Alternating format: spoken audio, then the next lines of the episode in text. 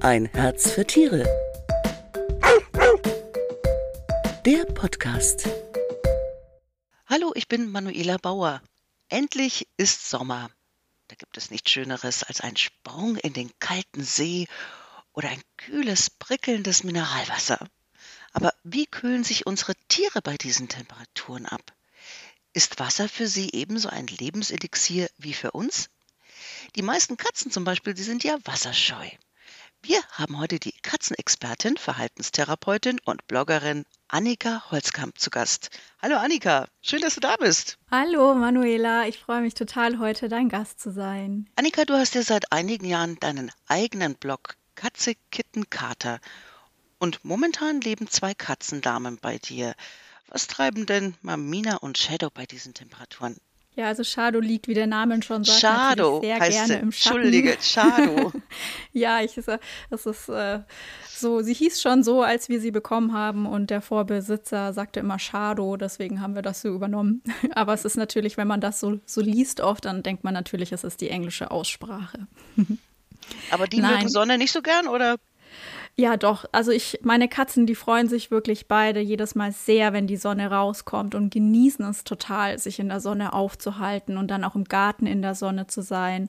Aber wenn es dann auch so richtig heiß wird, also dann schon so jenseits den 30 Grad, dann suchen sie natürlich wirklich den Schatten auf und legen sich dann den halben Tag zum Schlafen irgendwo in eine kühle Ecke und ja, verbringen den Tag dann eigentlich hauptsächlich mit dem Nichtstun. Hast du im Garten da irgendwelche Wasserangebote? Hast du da einen Teich oder einen Brunnen oder was für die Katzen? Ja, genau. Wir haben vor zwei Jahren etwa, haben wir so einen, wirklich nur einen kleinen Teich, hauptsächlich für die Katzen im den Garten eingebaut. Es ging auch total einfach, also gar nichts super Aufwendiges und auch gar nicht tief. Einfach nur so, dass die Katzen ähm, sich daran aufhalten können und vor allen Dingen auch ähm, daraus trinken können. Und das machen sie auch wirklich sehr gerne. Beide. Ja, beide. Und auch die Nachbarskatzen. Weil Katzen sind ja schon Individualisten, was Trinken betrifft. So habe ich das zumindest bei Katzen erlebt. Ich hatte mal eine Katze, die Maggie, die wollte ausschließlich aus dem Wasserhahn über dem Spülbecken trinken und da hat sie sich dann auch drunter gestellt und geduscht. Während meine andere Katze, meine Mina, die ist beim kleinsten Tropfen, ist sie wie ein Kugelblitz davon gesaust und ja, die hat Wasser gehasst. Ist es denn ein Mythos, dass Katzen wasserscheu sind? Ja, also Katzen sind per se nicht wasserscheu. Also manche lieben es auch wirklich total mit Wasser zu spielen. Es gibt da Rassen, die sind da besonders angetan. Zum Beispiel die türkisch-Schwänkatzen, die fühlen sich von Wasser wirklich magisch angezogen und lieben es im Wasser zu planschen und sich da aufzuhalten. Die schwimmen richtig, ähm, habe ich mal gesehen auf dem Video, ne? Genau, ich habe auch vor kurzem ein Video gesehen, da ist eine so im Wasser, im Pool geschwommen. Ähm, also die mögen das auch wirklich gerne und es ist auch ein Gerücht, dass Katzen nicht schwimmen können. Die machen das eigentlich ähnlich wie Hunde. Die halten sich dann so mit allen Vieren so äh, auf dem Wasser und äh, schwimmen dann wahrscheinlich, aber meistens ziemlich schnell ans Ufer. Denn ähm, wirklich lieben tun es die meisten Katzen jetzt nicht. Also ich würde jetzt auch eigentlich davon abraten, meine Katze zu nehmen und einfach irgendwo ins Wasser zu setzen, nur um sie mal schwimmen zu sehen, weil ähm, es ist schon auch so, dass es unangenehm für die Katzen ist, weil man muss sich ja auch mal vorstellen, die sind da so ein kleiner Wattebausch irgendwie so mit ihrem ganzen Lauschi. Fell. Ja, genau. Und wenn man die Katzen dann wirklich ins Wasser setzt, dann zieht sich das richtig äh, zusammen und ähm, Saugt sich voll, ne? Saugt sich total voll und dadurch werden die Katzen ja dann auch wirklich schwer und es ist total mühselig äh, voranzukommen und man wird richtig ähm, langsam auch. Und die Katzen werden ja auch wirklich richtig nass bis auf die Haut und sie sind ja wirklich, ähm, kommen ja von den Knochen. Wüsten. Ja, genau. sie sind ja, sie sind ja ursprüngliche Wüstentiere und ziehen wirklich ähm, der Kälte und der Feuchtigkeit dann schon die Wärme und trockene Plätze vor. Und die haben auch nicht diesen kurzen äh, Schütteleffekt wie Hunde, ne? Die sind ja ganz schnell wieder trocken. So, die schütteln sich ein paar Mal hin und her und wups, Ja. sind sie schon wieder trocken. Das machen die Katzen Genau. ja auch nicht, ne? Genau, das dauert bei denen dann doch immer ganz schön lange, bis sie dann wirklich wieder richtig trocken sind. Generell bei Katzen sind ja die, die Nieren oft eine Schwachstelle. Mhm. Hat das denn damit zu tun, Annika, dass Katzen von Natur aus trinkfaul sind? Also ich bin ja Katzenverhaltensberaterin und keine Tierärztin, Mhm. aber es ist schon so, ähm, dass einige Katzen Probleme mit den Nieren bekommen. Also da können aber wirklich viele Gründe Auslöser für sein. Das kann zum Beispiel einfach erblich bedingt sein, dass Katzen Probleme mit den Nieren bekommen. Es könnte eine Erkrankung des Immunsystems sein. Es könnten sich Nierensteine gebildet haben, zum Beispiel einfach durch suboptimale Fütterung. Oder äh, es könnten die Nieren auch einfach mangelhaft durchblutet sein. Und gar, gerade bei älteren Katzen ist es so, dass die dazu neigen, ähm, an einer chronischen Niereninsuffizienz ähm, zu erkranken. Etwa 30 mhm. bis 40 Prozent der Senioren äh, sind da betroffen. Also, dass eine Katze Probleme mit der Niere bekommt, ähm, das ist gar nicht so selten. Aber trinkfaul sind Katzen jetzt im Prinzip überhaupt nicht. Das liegt einfach in ihren Genen, dass sie gar nicht so viel trinken müssen. Denn mhm. Katzen, die sind ja frühere Wüstentiere und stammen von der afrikanischen Falbkatze ab. Und sie können wirklich in ihren Urin sehr stark konzentrieren und kommen dadurch mit weniger Wasser zurecht. Bei den nierenkranken Katzen dann beobachtet ist, dass die sehr, sehr viel trinken plötzlich, ne? Genau, weil die, und die, die trinken viel und die urinieren auch oft sehr viel. Also wenn einem das bei seiner Katze auffällt, ähm, dann sollte man da auf jeden Fall mal den Tierarzt aufsuchen und gucken einfach, ähm, ob sie Probleme mit der Niere hat oder ob sie vielleicht einfach sehr gerne trinkt. Jetzt sagst du, jetzt trinken sie zwar generell nicht so viel, aber äh, kann ich auch merken, dass meine Katze tatsächlich zu wenig trinkt und woran merke ich das? Ja, also Grundsätzlich sagt man, ähm, so eine gesunde Katze, die ähm, passt ihr Trinkverhalten so den Gegebenheiten an. Also ist es Sommer und ist es heiß oder ist es im Winter und eher kühler? Liegt die Katze viel äh, rum oder ist sie ganz viel unterwegs? Ähm, Demnach muss sie auch mehr trinken oder, oder nicht. Ähm, und es kommt auch ganz viel darauf an, was die ähm, Katze ähm, für Futter bekommt. Also wenn die Katze zum Beispiel Trockenfutter frisst, dann trinkt sie danach dann automatisch auch mehr. Das kann man ähm, ganz häufig beobachten bei der Katze. Ähm, deswegen empfehle ich zum Beispiel immer, Feuchtfutter zu füttern und dann Trockenfutter dann über Activity Feeding somit in den Alltag einzubauen. Das hat sich eigentlich ganz gut ähm, bewährt. Was ist ein und Activity Feeding? Klär mich auf. also unter Activity Feeding versteht man eigentlich immer, dass die Katze dafür etwas tun muss, um an ihr Futter zu kommen. Also man kennt wahrscheinlich die ganzen Fummelspiele, die es so mittlerweile gibt, so Bretter, wo man dann das Trockenfutter drin versteckt und die Katze, die muss es dann irgendwie mit ihren Pfoten rausfischen. Oder Klickern zählt auch darunter, da bekommt die Katze ja dann meistens Trockenfutter währenddessen. Oder ja, da gibt es ganz verschiedene Sachen. Man kann auch zum Beispiel Trockenfutter werfen, so wie richtige Beute, und die Katze muss dann hinterherjagen und sich dann das äh, Leckerli dann schnappen. Das bezeichnet man so als Activity Feeding. Das hätte ich mal meiner Mina erzählen sollen. Die hätte sich da auf sowas nicht eingelassen. Nein, die wollte, ihr nein, nicht gefallen. die hatte Passivity, wie heißt es dann? Activity Feeding. Nein, Passive, passiv, so, passives Feeding hatte die. Die hat sich keinen Millimeter gerührt dafür. Hätte sie auch nicht. Ja, wenn man das von klein auf irgendwie so mit den Katzen macht, dann sind die nichts anderes gewohnt, dann ähm, haben die damit eigentlich gar kein Problem. Also das ist ein Spiel Katzen für die und Spaß. Sehr gerne, genau. Schöne Beschäftigung auch. Richtig.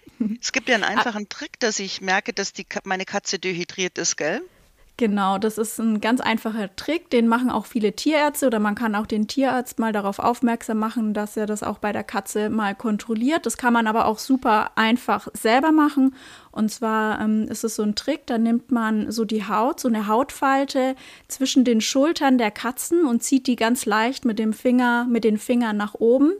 Und wenn sich dann die Hautfalte relativ schnell widerlegt und alles so aussieht wie vorher, kann man davon ausgehen, dass die Katze ähm, einfach gut hydriert ist. Sollte mhm. diese Falte dann aber stehen bleiben oder wirklich lange brauchen, um sich wieder zurückzubilden, dann sollte man wirklich aufhorchen.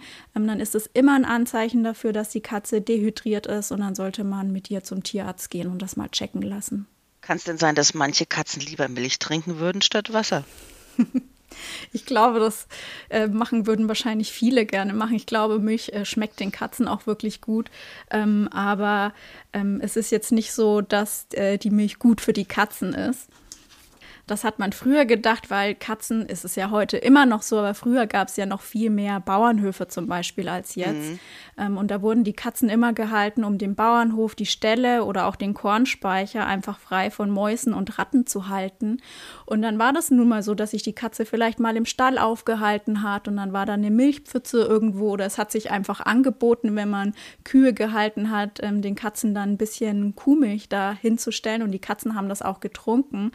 Aber ähm, tatsächlich vertragen erwachsene Katzen Kuhmilch nicht gut. Also wenn sich das Kitten von der Muttermilch auf feste Nahrung umstellt, dann ändert sich die Verdauung und das mhm. Enzym Laktase verschwindet und dadurch kann die Katze dann Kuhmilch nur sehr schwer verdauen. Und heutzutage gibt es ja ähm, im Fachhandel wird ja viel Katzenmilch angeboten. Katzenmilch. Mhm. Genau, die ist dann laktosefrei frei oder sehr reduziert und die vertragen die Katzen in der Regel dann schon gut. Ähm, sie sollte aber jetzt nicht Hauptbestandteil der Nahrung sein, sondern so eher so ein Goodie immer ähm, zusätzlich sein. Und man sollte die Katze auch einfach beobachten, wenn man ihr das dann gibt, ob sie äh, danach vielleicht Durchfall bekommt oder ob sie das einfach richtig gut äh, verträgt. Also mein Kater Pushy zum Beispiel, überall wo Milch drin war, da, der hat das geliebt und da musste ich auch wirklich aufpassen. aber er hat es Gott sei Dank gut vertragen. Ja, Annika, und wie kann man denn das Trinken für die Katzen attraktiver gestalten?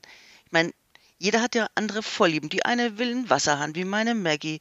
Die andere mag gerne Blumenvase, eine Regentonne. Ich habe sogar schon mal ein Aquarium mit Pflanzen angelegt und einen Springbrunnen besorgt. Hat mhm. allerdings nur fünf Minuten interessiert.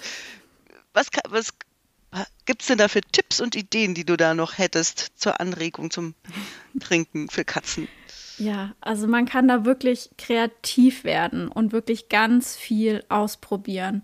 Ähm, Katzen, man sollte tendenziell den Katzen wirklich ähm, Wasser im Überfluss quasi anbieten. Man kann ausprobieren, wo die Katze gerne am liebsten trinkt ähm, und was sie am liebsten trinkt. Das heißt, man stellt mehrere Schalen in verschiedenen Formen, in verschiedenen Räumen auf, ähm, kann das auch auf verschiedenen Ebenen irgendwo platzieren, zum Beispiel einfach mal an der Fensterbank, irgendwo beim Durchgang, an einer ruhigeren Stelle. Und dann kann sich die Katze ähm, den Platz aussuchen, an dem sie am liebsten trinkt. Und manche Katzen, die trinken trinken, wie du schon äh, gerade gesagt hast, eigentlich viel lieber Regenwasser. Manchen mhm. schmeckt das. Ähm, abgestandenes, ähm, ne? Genau, abgestandenes Wasser. Manche mögen frisches Wasser gerne, manche mögen das aus dem Wasserhahn. Da muss man sich einfach ähm, wirklich durchprobieren. Äh, ich habe da mit meinem Kater Pushy mal so einen Fall gehabt. Wir hatten immer ganz normal Leitungswasser in der Wohnung, in der Schüssel stehen und er mochte das einfach nie trinken. Er ist immer an so einen kleinen Bach neben unserem Haus gegangen oder zu so einem kleinen Tümpel bei unseren Nachbarn und hat da immer draus getrunken trinken. Mhm. Und dann habe ich irgendwann mal einfach das Wasser aus dem Bach genommen und habe das in unsere Schüssel gefüllt, wieder ins Wohnzimmer gestellt und schwupps hat er das Wasser wieder getrunken. Mhm. Und also es ist einfach okay. so, ihm hat einfach das Leitungswasser aus der Leitung nicht geschmeckt, aber das andere einfach viel besser. Und da muss man einfach mal kreativ werden ähm, und ganz viel ausprobieren, wo und aus was und welches Wasser genau die Katzen da am liebsten trinken. Ja, die sind schon speziell, unsere Katzen. Ja. Absolut.